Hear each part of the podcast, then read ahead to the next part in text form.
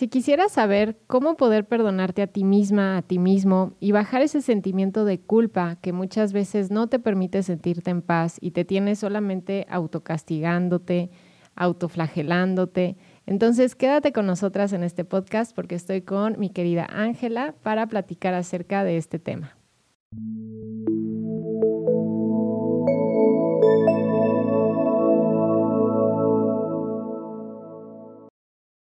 Hola amigos, hola amigos y amigas, ¿cómo están? Querida comunidad, me da muchísimo gusto saludarte el día de hoy con un gran tema que creo que a todos nos interesa mucho porque es cómo le podemos hacer y por qué es importante que lo hagamos, que nos podamos perdonar a nosotras y a nosotros mismos.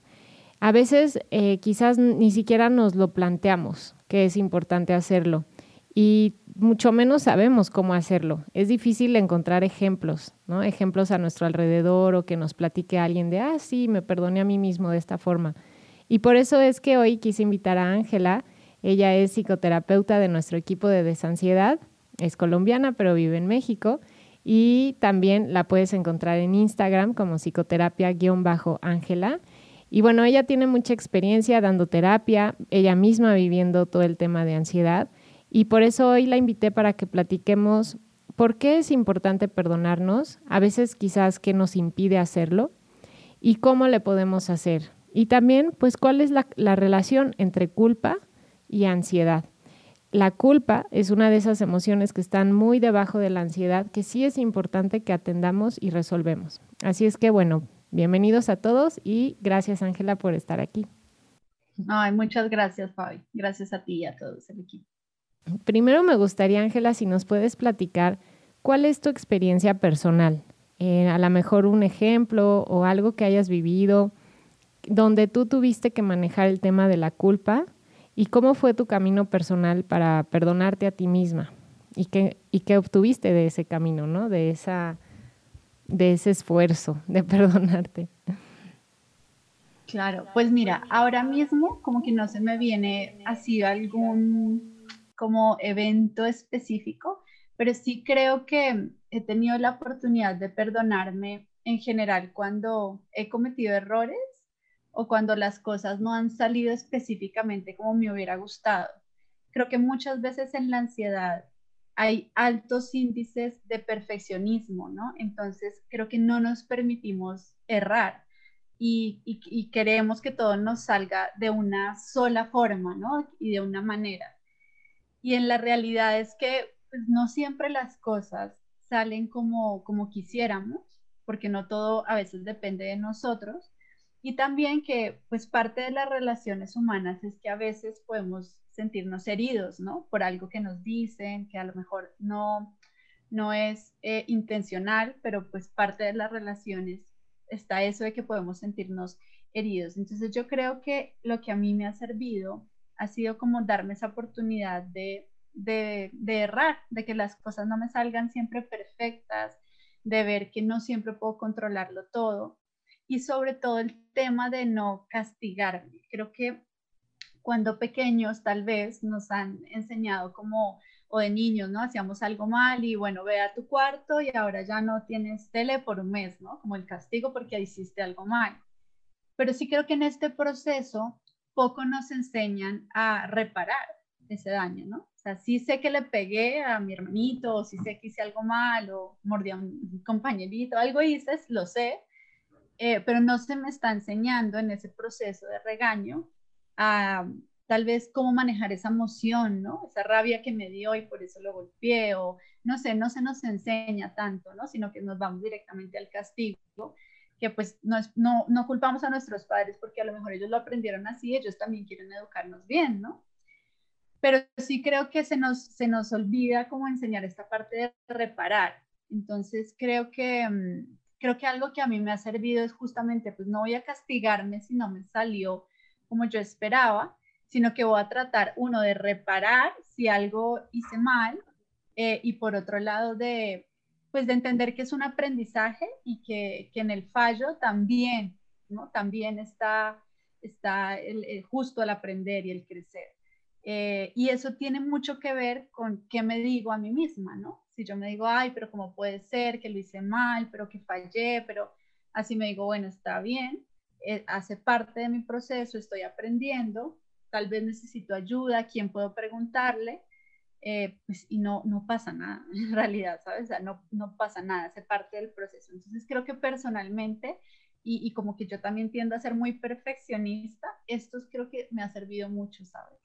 Mm, sí, sí, y me, me, encanta porque es la mezcla de varias cosas que, que compartes. O sea, nuestro ideal de perfeccionismo que nos lleva a creer que no tendríamos que equivocarnos y que entonces se compensa con aceptar, aceptar que es muy probable que me voy a equivocar. O, y quizás también cuestionar si te estás equivocando realmente o no, ¿no? Porque a lo mejor la equivocación es solamente porque no me acerqué a esa idea de perfección. Pero realmente, ¿qué sería equivocarte, no? O sea, quizás también nos podríamos cuestionar en qué sería realmente fallar o errar y más bien reemplazarlo, como nos dices, por aprendizaje, como estoy aprendiendo. Y entonces sí, enfocarnos en reparar más allá de castigarnos.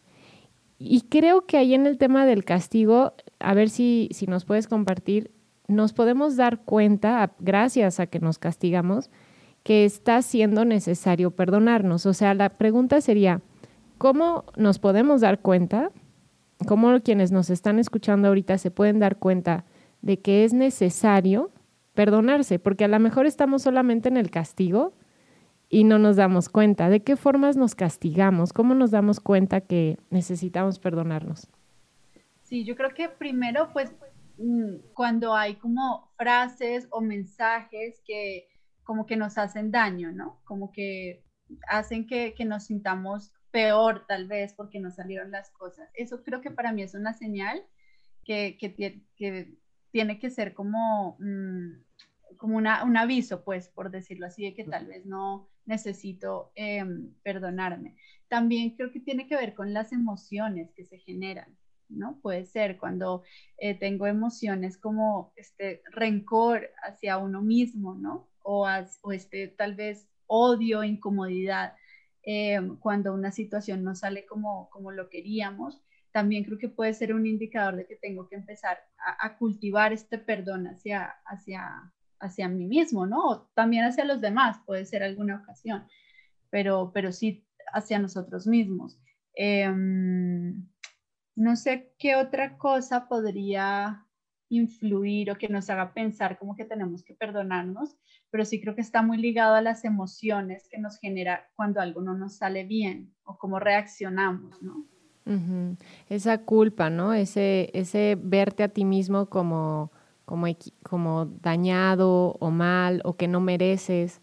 Yo en mi experiencia me pasa mucho hacia el no merecimiento, o sea, cuando me, me culpaba mucho, era un autocastigo en relación a no merecer. Entonces, no me permitía disfrutar, no, porque cómo, o sea, si todo lo malo que me pasa es mi culpa, ¿no?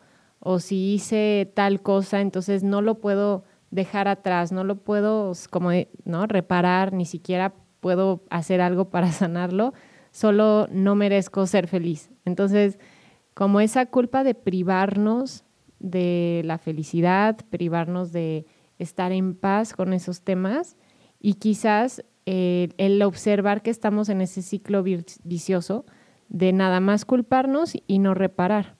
Entonces ahí me gustaría que platiquemos un poquito cómo, nos, cómo podemos reparar. O sea, si no lo aprendimos, porque me queda clarísimo, ¿no? Este, sí, es el castigo y te olvidas de, de lo demás y por eso en paternidad responsable y todo manejamos lo que es las consecuencias, que sea lógico a lo que pasó, pues ahora hay una consecuencia lógica de reparación. Pero eso pues está un poquito más fácil pensarlo en el caso de los niños. Si rompo un vaso, pues voy y quizás hago algo para ganar dinero y repararlo. O limpio el agua y yo lo limpio.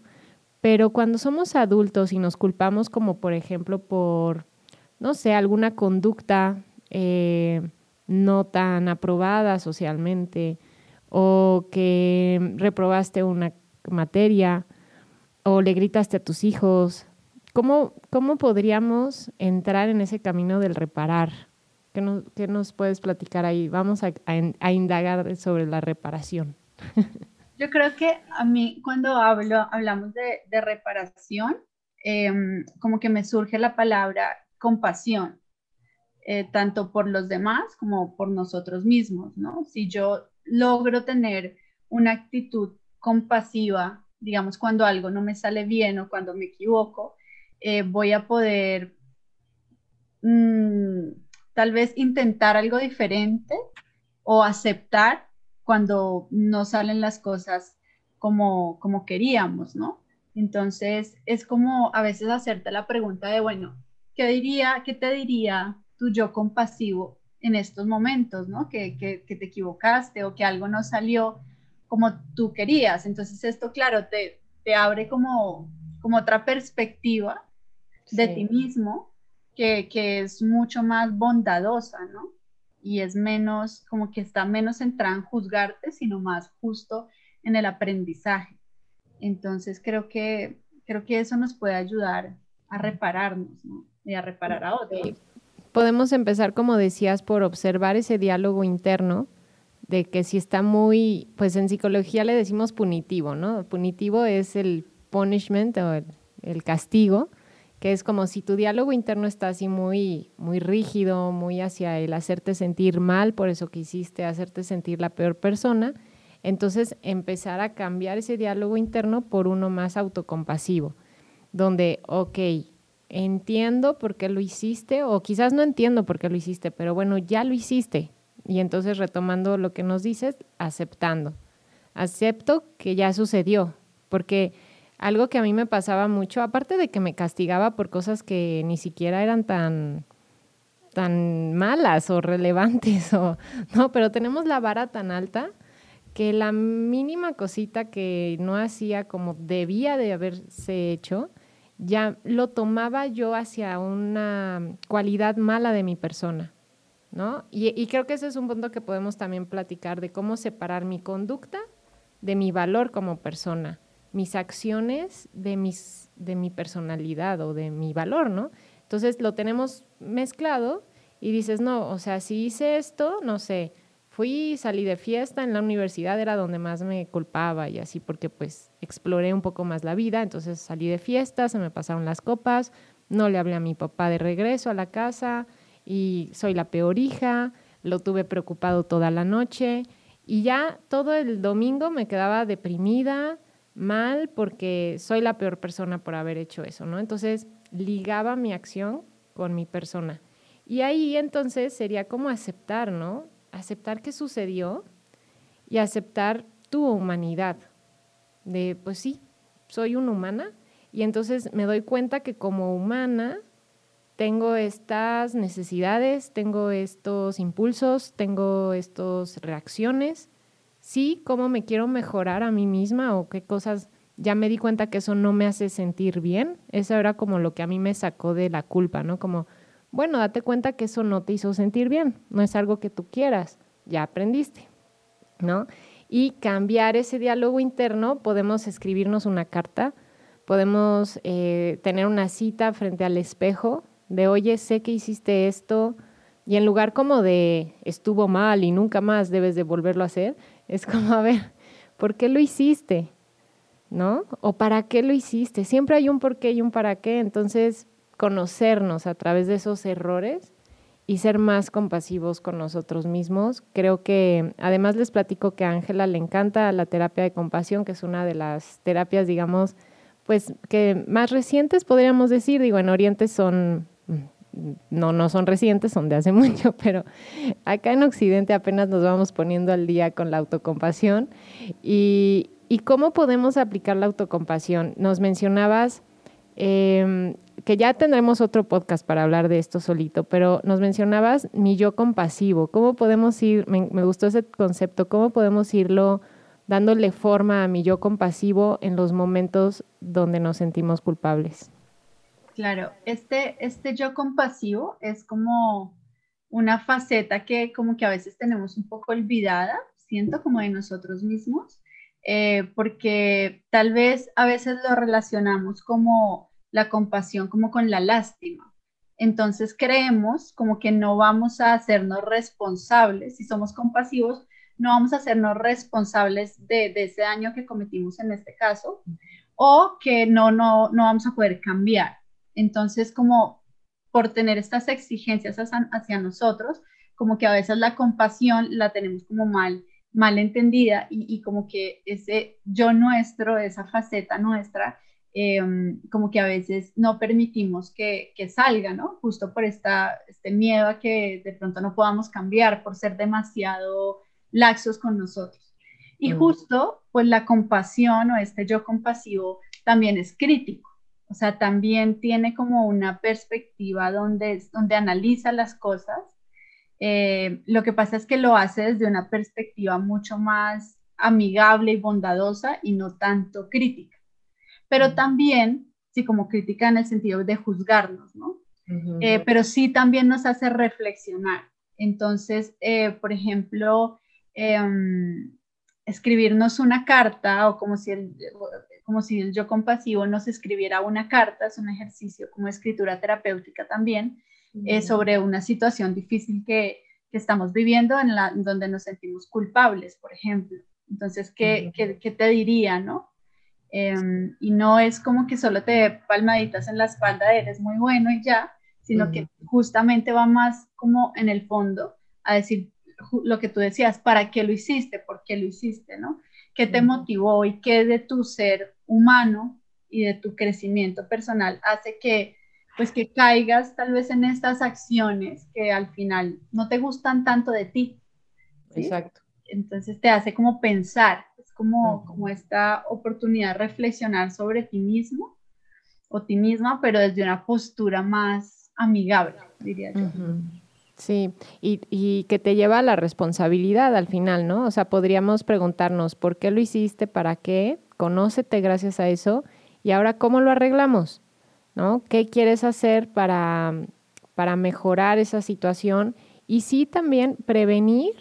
Y aquí me gustaría también compartir, ahorita que lo digo, otro punto personal, cómo prevenir que vuelva a suceder. Porque por mucho tiempo nada más la culpa a mí me tenía encerrada en como en periodo de abstinencia en la que dura la culpa, ¿no? O sea, la culpa hasta por comer compulsivamente me daba culpa, ¿no? Entonces, bueno, ahí en el atracón es muy claro el periodo de abstinencia, pero eh, no sé, relaciones tóxicas, ¿no? Involucrarme con alguna persona tóxica. Entonces me culpaba y entraba en un periodo de abstinencia de no salgo, no veo personas, no relaciono con ningún hombre y así evito caer en el error y la culpa, ¿no? Entonces ya sé que, sobre todo cuando son cosas que se van repitiendo, ¿no?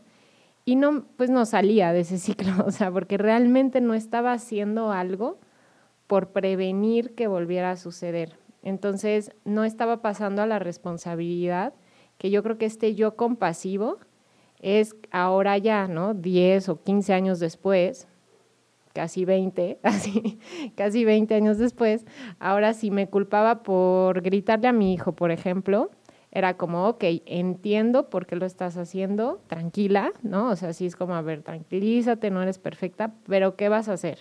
O sea, ¿qué vas a hacer? ¿Por qué pasó? Observa tu patrón, ¿no? De qué te lleva ahí y no te permitas volver a llegar a los puntos previos. Ahora, si te vuelve a suceder ok, no pasa nada, pero, pero, pero sí pasa la acción de qué te lleva a eso. Y entonces en esos puntos previos es donde había que intervenir, ¿no? Y eso hice. Y de verdad que cuando hice bien mi análisis, identifiqué los puntos previos y entonces ya si empiezo a, apretarme, voy y me voy a otro cuarto y ya no llego al grito, ¿no? Y ya de verdad no he llegado a esos eh, episodios una o dos veces a lo mejor, pero no como me pasaba, que era muy frecuente, ¿no? Entonces sí nos hace hacernos responsables, este yo compasivo al final, ¿no? Ok. A ver, con la observación también. Y algo que tú dices ahora en el, en, en el tema de los vínculos o relacionado con otras personas, y es que justo este perdón también como que es todo el proceso que nos permite reparar los vínculos cuando los hemos pues no sé si dañado o cuando se han visto afectados, ¿no? Sino utilizamos el perdón hacia nosotros mismos y también hacia, hacia los demás, pues no podemos reparar el vínculo que se ha visto afectado por nuestra acción.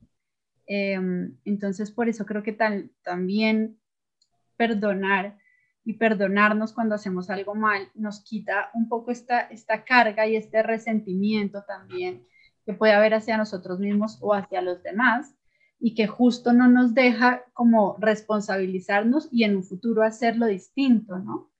Porque, porque lo que tú dices, al final va a durar un tiempo, pero luego cuando se nos pase, entre comillas, pues la culpa, va, vamos a volverlo a hacer, ¿no?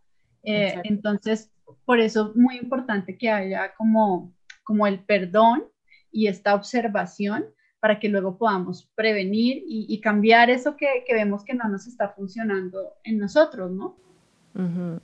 y, y, como para motivarnos a hacer esto, ¿qué beneficios podemos encontrar? O sea, ¿para qué sí es importante perdonarnos y cómo se vería ¿no? ese resultado de, de una relación contigo donde te perdonas? ¿Qué, beneficios podemos recibir? Yo creo que como primero, más como, como, se me fue esta palabra, que la uso muy poco como autoestima. amor propio y todo lo que tiene que ver con autoconcepto, sí que creo que cuando nos perdonamos, em, logramos como que la percepción que tenemos de nosotros mismos eh, sea positiva o por lo menos que no sea negativa, ¿no?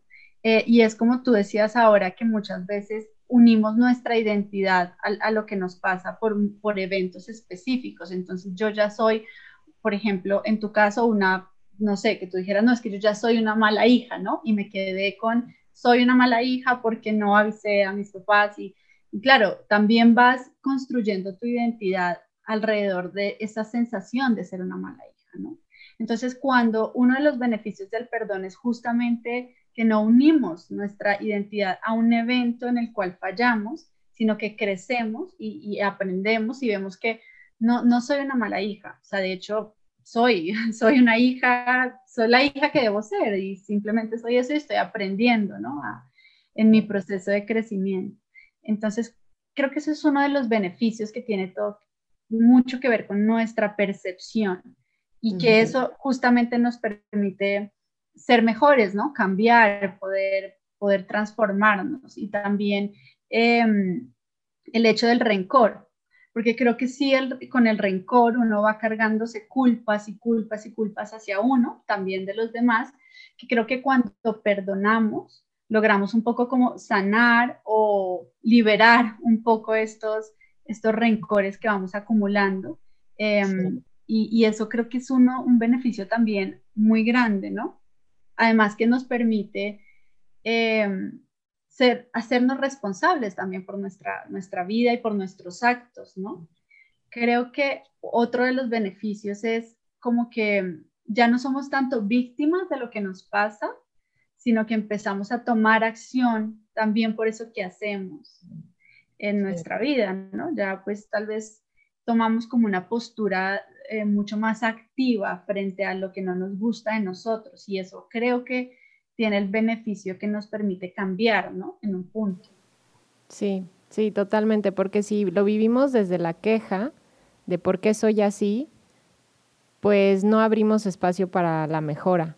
Entonces creo que para salir de estos círculos, pues ayuda mucho reconocer que estamos en la queja, que estamos en la victimez, que estamos fusionándonos con esas conductas, eh, interpretando que ese es nuestro valor como persona. Y entonces un, un, mecanismo podría ser como observar la acción desde fuera, ¿no? Este, verlo como desde fuera de, ok, eso fue lo que hice, más no lo que soy y entonces eso nos puede abrir, que podría ser otro beneficio, que nos puede abrir a ver las cosas contrarias que también hacemos y las intermedias, como para definirnos de una forma más realista. Porque yo creo que, un problema con la culpa, al menos de nuevo me ubico en mi caso, ¿no? Porque pues es lo que me consta, este, nos pone como en un lugar de o soy blanco o negro, o buena o mala, eh, santa o pecadora, eh, ¿no? Todo, todo eso. Entonces, eh, vernos como integrales. Tenía un amigo que, nos decía que éramos sus galletas gamesa integral. Yo y una amiga porque éramos muy íntegras, muy integrales. Pero somos vernos como integrales en, en, cuanto a todos nuestros aspectos y no nada más mi luz y mi sombra, ¿no? Sino todos mis matices.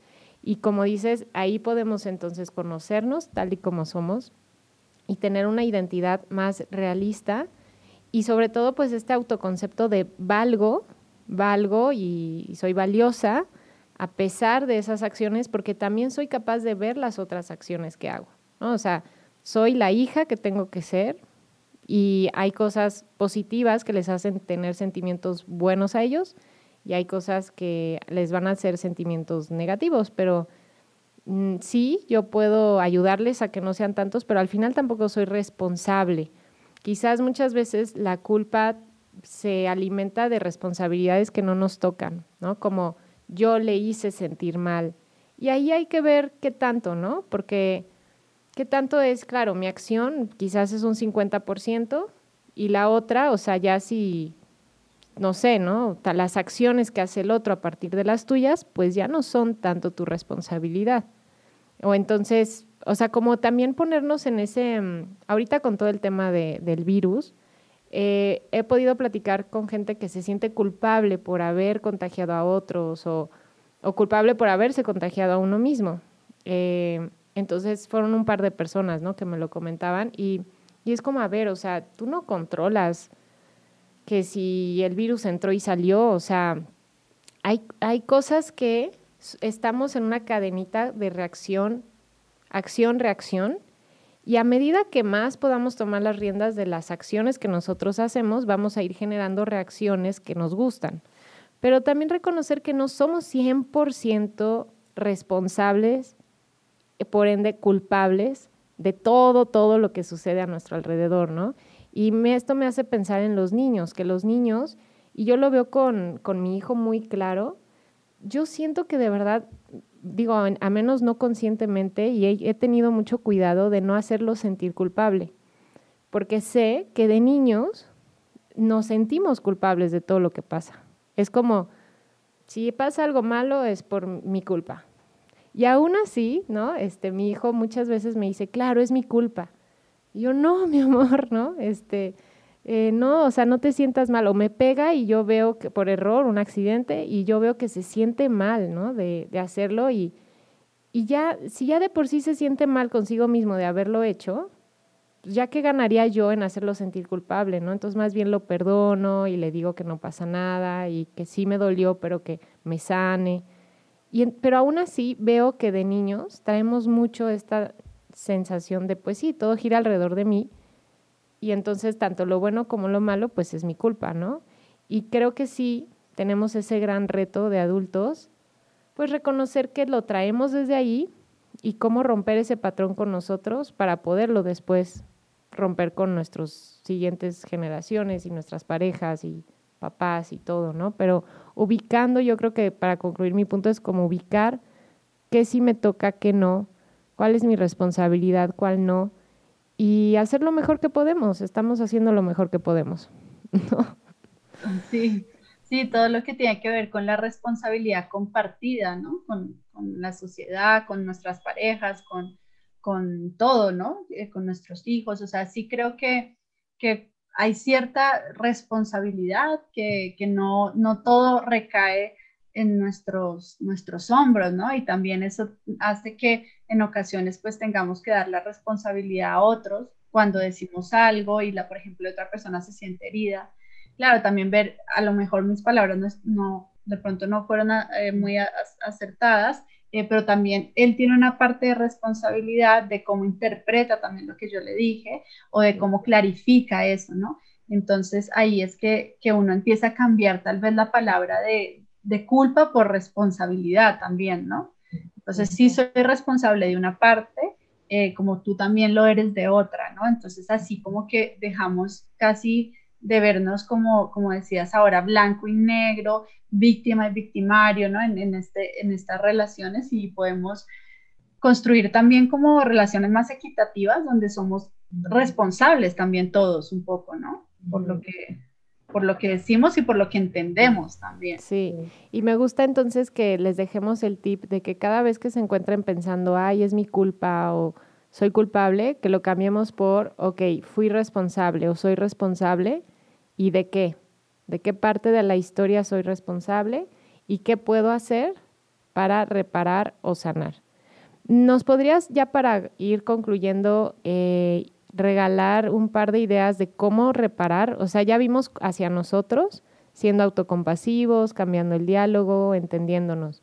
Pero y hacia los demás, o sea, cuando el daño fue, involucró otras personas, aunque a ellos hayan sido corresponsables, algunas ideas de cómo podemos reparar para poderlo dejar ya como, pues sí, como sanado, reparado y continuar?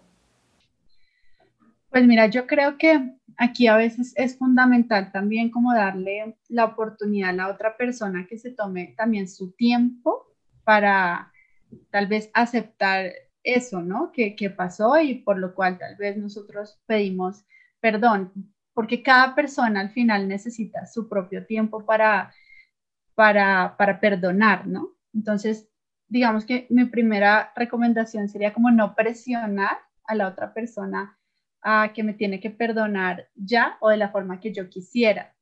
Eh, tal vez una opción también es que la persona, pues en un principio no me perdone y es válido también, ¿sabes? Decir, bueno, está bien, ¿no? Eh, y por otro lado, em, que el vínculo, pues es muy probable que vaya a cambiar, puede cambiar o puede que no, pero también creo que algo que tenemos que hacer es como respetar que tal vez ese vínculo cambió o sí o que la persona tal vez no quiere seguir en contacto o no por lo menos por, al principio no eh, cuando damos este espacio al otro creo que em, es, es, muy importante para el tema de, del perdón. Y también claro el perdón unido a, a la reparación como todo por ejemplo desde procesos de paz muy grandes que se hacen en países, por ejemplo, hasta pequeños, eh, digamos, procesos vinculares en nuestras relaciones. Eh, la reparación es muy importante. Em, es poder de alguna forma, sí, pues eh, es que reparar otra vez. Sí, exacto, como el daño que hicimos, ¿no? Y ver en qué, en qué medida podemos mm, hacer algo para, para cambiarlo, ¿no? Sí. Para que la otra persona tal vez, tal vez se sienta mejor. Y aquí con esto me parece bien interesante y es que cuando uno ofrece el perdón o decide perdonar a alguien, como que a veces tiene más como beneficios para la misma persona que, que decide perdonar, porque se quita también muchos rencores, ¿no? Y dices, mira, es una decisión que yo decido perdonarte porque no quiero seguir cargando con, con este rencor que, que, me genera la situación y eso también como que es muy beneficioso, ¿no? Para, para, para, para la propia persona. Em, y había una frase que leí que, me, que decía, justo la anoté, que decía como, em, perdonar es estar en paz con nuestra vida cuando no conseguimos lo que queremos que esta está más relacionada con el perdón hacia, hacia nosotros mismos, ¿no? Em, pero sí tiene que ver también, para mí, como con, con eso, como cuando perdonamos a otros porque no hicimos algo mal, pero también a nosotros mismos porque no pudimos tal vez conseguir eso que queríamos, ¿no? Cuando, cuando pedimos justo ese, ese perdón. Entonces, Exacto. Y, creo que justo lo que dices es, quizás antes de, pedir el perdón del otro, pues perdonarte a ti por haberlo hecho, ¿no? Y, y tú estar en paz con esa realidad que no fue como querías, para no presionar también al otro de que te lo dé. Porque yo tuve en uno como de mis despertares más así como de, ah, wow, esta es una información nueva que nunca había entendido, fue cuando entendí que realmente pedirle perdón a alguien era como, hazme sentir mejor con lo que yo hice. O sea, em, hazme sentir que no soy tan culpable y ya hazme sentir que puedo estar en paz porque ya no tengo tu rencor.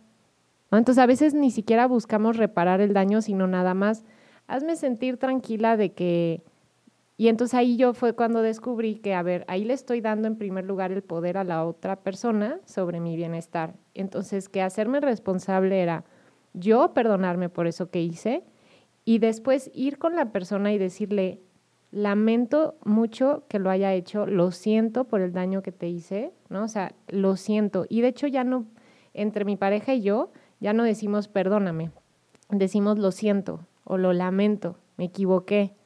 ¿Qué puedo hacer para reparar el daño? Y a veces es desde, pues me haces de cenar y, me llevas al cine, ¿no? O me das algo simbólico, o ahora compensas, ¿no? A veces caemos como en ese, eh, lo hemos hecho así, porque entonces ya sientes, no es nada más como, ah, sí, te perdono. Y luego, ¿no? Es, no, y luego recibo algo que yo siento que compensa el daño o que le echa pomadita a la herida, pero sí es recibir y compensar de esa forma, pero una vez que ya no lo hacemos desde el, dame tu perdón para que yo esté tranquila ¿no? Y, de hecho en mis clases de metafísica ahí lo aprendí mucho, que era como, es que pedir perdón, ni siquiera deberíamos de andar pidiendo perdón, o sea, porque es como le estás dando el poder al otro, no estás asumiendo responsabilidad, todo ese relajo. Entonces, igual pasa hacia nosotros. Te estás poniendo desde la posición de me voy a castigar, yo tengo el poder y me sigo como aplastando en la victimez y es más bien como no, a ver, yo me perdono a mí, reconozco que me dolió a mí hacer eso, a quien le fallé fue a mí y sí, lastimé al otro en el camino. Entonces le voy a decir lo que siento por eso y reparar el daño para ambas partes. ¿no? Entonces sí creo que, que eso nos lleva a ese camino de, de reparar realmente y que seamos creativos, ¿no? Porque pues hay muchas formas de reparar pero a través del diálogo es que ya podríamos encontrarlo y con nosotros mismos igual. ¿Qué puedo hacer por mí para repararme esto que hice para mí que me lastimó? ¿No? Claro, claro. Y ahí está lo que hablábamos también de la responsabilidad. Fíjate que ahora me haces pensar en el tema, por ejemplo, cuando, cuando hablamos de procesos de paz en los países que, que, que están en guerra, siempre se habla de, de reparación y no repetición, porque también suele pasar, pues que como tú decías, pasa un tiempo donde ya tal vez la sensación de culpa se va, reparé con algo que tal vez para mí fue significativo, pero vuelvo y lo hago, ¿no? Entonces, por eso, como que sí es importante ver esta responsabilidad y ver de dónde, o sea, qué, qué hace que actuemos de esa, de esa forma y trabajar en eso justo para que no repitamos, ¿no? Y no volvamos otra vez a hacer eso porque volvemos a causar daño, ¿no? Sí, si no nos convertimos en esa pareja de que cada vez que te engaña te trae flores y no pasa nada. Pues no. exactamente. No va por ahí. No va por ahí, claro. Entonces, por eso es como este ejercicio de como de autoconocimiento, ¿no? Y de autocrítica, pero en, en la forma positiva donde sí podemos repensar nuestras, nuestras acciones. Y eso realmente va a hacer que la no repetición fluya, no es que se sienta forzado el que yo no tengo que volver a hacer esto porque, sino que lo hago porque realmente es como genuino, ¿no? Es auténtico porque ya de alguna forma entendí o aprendí, ¿no? Sí, sí. Pues me encanta, yo creo que ya vamos concluyendo. Eh, a, forma de resumen, pues es esta parte de ser más compasivos con nosotros, entendiendo que somos humanos, y aprovechar estas acciones que cometemos para conocernos, para entendernos y separándolo de nuestro valor como persona, para después entrar en un plan de acción donde sí podamos reparar tanto para nosotros como para quienes nos rodean y realmente resolver las cosas que nos llevaron a esas acciones y ahí pues sí evitar que se vuelva a suceder. Y bueno, en ese camino pues también no aspirar al perfeccionismo, ¿no?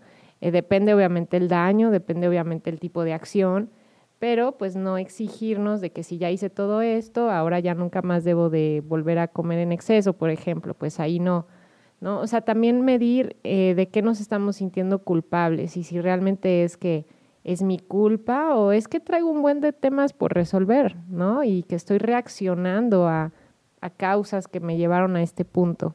Entonces, ya para concluir, Ángela, si nos pudieras regalar, pues, algún, algún este, un último tip, una última recomendación que les quieras regalar, algo que les quieras decir en relación a este tema. Y, bueno, pues antes de que nos lo comparta Ángela, eh, sepan que pueden agendar sesiones con ella a través de desansiedad.com, ahí en servicios, terapia en línea. Ella, junto con todos los terapeutas, ofrece terapia en línea para apoyarles en el proceso. También Ángela, pues, eh, ha experimentado, como muchos de nuestros terapeutas, el tema de la ansiedad. Entonces, pues los puede, los puede entender bien por ahí. Em, entonces, platícanos, Ángela, ¿con qué, ¿con qué quisieras despedirte de decirle a los demás? Pues mira, a mí hay una frase que me gusta mucho que es de Gandhi, que dice, la libertad no vale la pena, sino conlleva la libertad de errar. Entonces, esta como que es una frase que a veces nos puede ayudar para nuestros procesos cuando nos equivocamos o las cosas no salen como, como queremos y tendemos como a castigarnos, a culparnos, a sentirnos mal, ¿no? Em, si no nos damos la oportunidad de, fallar y de, aprender, pues va a ser muy difícil también crecer y va a ser muy difícil entender por qué actuamos a veces como actuamos, ¿no? Sí. Em, y hay como un ejercicio que es hacer una lista, que a mí el tema de la escritura terapéutica me gusta mucho, eh, y es como un poco dejar que la mente fluya con, con, con un lápiz y escribir. Si no me hubiera equivocado, no hubiera aprendido. Y poner dos puntitos y hacer una lista de qué cosas me ha permitido como aprender gracias a las equivocaciones, a los errores, a los fallos que he tenido, ¿no? Eh, incluso, por ejemplo, es si no le hubiera gritado a mi hijo, tal vez no hubiera aprendido sobre crianza, ¿no? Positiva ahora. Y, y eso pues me, me, me, sirvió, ¿no? O un poco dejar que la, que la mente fluya con, con, esta, con esta consigna eh, terapéutica de, de escritura. Y, y, eso también nos acerca a este, a esta yo compasivo que, que justo nos permite perdonarnos, ¿no? Y nos permite trabajar la culpa porque nos hace como de alguna forma hacernos responsables y ver que, en qué crecimos de esta situación, ¿no? Entonces, un poco eso, ese ejercicio me parece como bien interesante, así como para cerrar. Sí, sí, hagamos la lista de todas esas cosas de las que aprendemos, de lo que nos sentimos culpable para transformar la culpa en responsabilidad. Así es que muchísimas gracias, Ángela. Fue padrísimo platicar contigo. Ay, muchas gracias a ti. Muchas gracias. Y ya, saben, amigos, aquí andamos. Estamos para apoyarles lo que necesiten. Ángela, yo y todo el equipo. Y vamos a estar en otros episodios con ustedes platicando. Así es que manténganse al tanto y mientras tanto, si necesitan ayuda, acérquense a terapia en línea o al tratamiento en línea de Dale Alas a la Ansiedad. Por ahí los podemos apoyar con muchísimo gusto y a transformar esas culpas que la verdad no nos ayuda de nada, no nos sirve, no tiene ninguna función positiva más que hacernos dar cuenta que es momento de ser más compasivos con nosotros, conocernos y sanar para hacernos responsables de nuestras vidas. Así es que muchas gracias, Ángela. A ti, a ti, gracias, Fabi. Bye amigos, que estén muy bien, abrazos.